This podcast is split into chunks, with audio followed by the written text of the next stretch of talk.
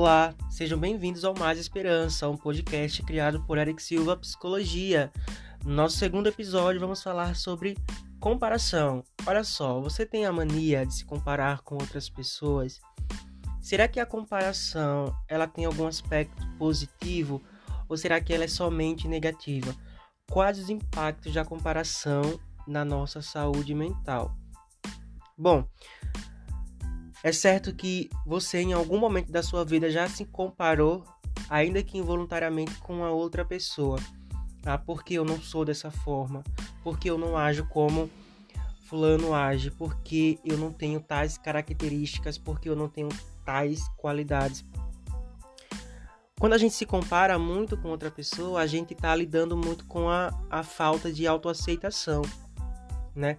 Ou seja, eu reconheço que eu sou dessa forma, eu não aceito isso e eu acho que ser da forma como o outro é mais interessante. E por conta disso eu fico me comparando, né? No sentido de por que eu não sou igual a outra pessoa, ou por que eu não sou ao menos parecido com a outra pessoa, já que a vida daquela pessoa é tão interessante, ou eu acho a forma como ela age bem mais atraente e interessante da forma como eu ajo. Olha só, toda comparação, né? A partir do momento que você se compara com outra pessoa, ela é injusta. Ela é injusta por quê? Porque são histórias diferentes, são pessoas diferentes. Então, partindo desse princípio de que há essas diferenças, não tem como comparar, porque são histórias de vidas diferentes.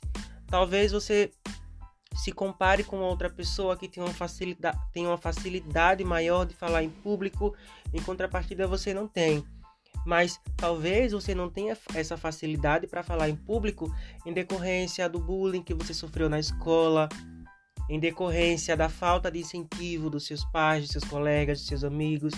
Talvez você não tenha essa facilidade em decorrência do seu nível de ansiedade que é um pouco mais elevado. Talvez aquela pessoa que tenha mais facilidade de falar em público, ela não sofreu tudo isso que você acabou sofrendo. Só que a partir do momento que você tenta se comparar com a outra pessoa, você não leva isso em consideração da sua história, das suas vivências, das suas dores, do que você passou. Sabe? Quando a gente se compara com outra pessoa, a gente não está respeitando a nossa história, a nossa individualidade. Eu vi uma frase um dia desse que eu achei bem interessante, que é, olha, a grama do vizinho parece ser mais verde, mais bonita, porque justamente ela é artificial. Vida real é isso, gente. Vida real não tem perfeição. Na vida real a gente vai errar, a gente vai acertar. Isso é a vida real. Às vezes a gente cai nessa ideia de que a vida do outro é mais interessante que a minha. Talvez seja porque ele só está mostrando ali o que ele quer mostrar. Mas somente aquela pessoa sabe qual o prazer e as dificuldades de ser quem ela é a gente não mostra tudo para todo mundo. Existe sempre aquela parte que a gente guarda pra gente. Então, qual a única comparação em que ela é saudável? De você com você mesmo. Quem você foi antes, quem você é agora. Quais foram as suas atitudes antes e quais atitudes você toma hoje e agora? Será que você está mais consciente de si hoje? Será que você está se autoaceitando? Será que você está se ajudando? Será que você está se abraçando? Olha, Eric, sim, hoje eu percebo que eu estou mais consciente de mim, dos meus desejos, do que eu quero fazer. Essa é a única comparação positiva de você com você mesmo. Toda comparação que parte de você para com outra pessoa, ela é injusta. Não caiam nessa armadilha de achar que a vida do outro é mais interessante. Ora, lembre-se lembre disso, as pessoas só querem mostrar o que elas acham interessante. A gente não mostra tudo para todo mundo. Você entende? E lembra dessa frase: a vida do outro parece mais interessante. A grama do vizinho parece ser mais interessante, mais atraente porque é artificial. Vida real é a vida real, não tem perfeição. A gente erra e a gente aprende. Então, quando você for, quando você se pegar na verdade nesse hábito de, de se comparar com outra pessoa, poxa, para, pensa, é, tenta refletir eu tenho que respeitar a minha história.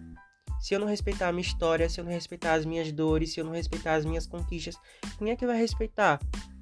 Olha, tudo bem, eu posso ter dificuldade de falar, de falar em público, né? Em decorrência de tudo que eu já passei. Mas isso não quer dizer que eu não possa melhorar. Então, e toda essa comparação eu falo do medo de falar em público, mas pode ser em relação ao seu corpo. Ah, porque eu não tenho corpo daquela pessoa. E aí você está negando o seu próprio corpo. Você está anulando o seu próprio corpo. E esse desejo de ser como a outra pessoa não vai fazer com que o seu corpo mude. Não vai fazer com que o seu corpo mude, perdão. Vai fazer apenas com que haja mais sofrimento ali na sua saúde mental. Então, atente-se, cuidado, se ame, se valorize e, como eu sempre falo, se torne um amor da sua vida. Seja o amor da sua vida, se apaixone por você todos os dias, tá bom? E até o nosso próximo episódio. Tchau, pessoal!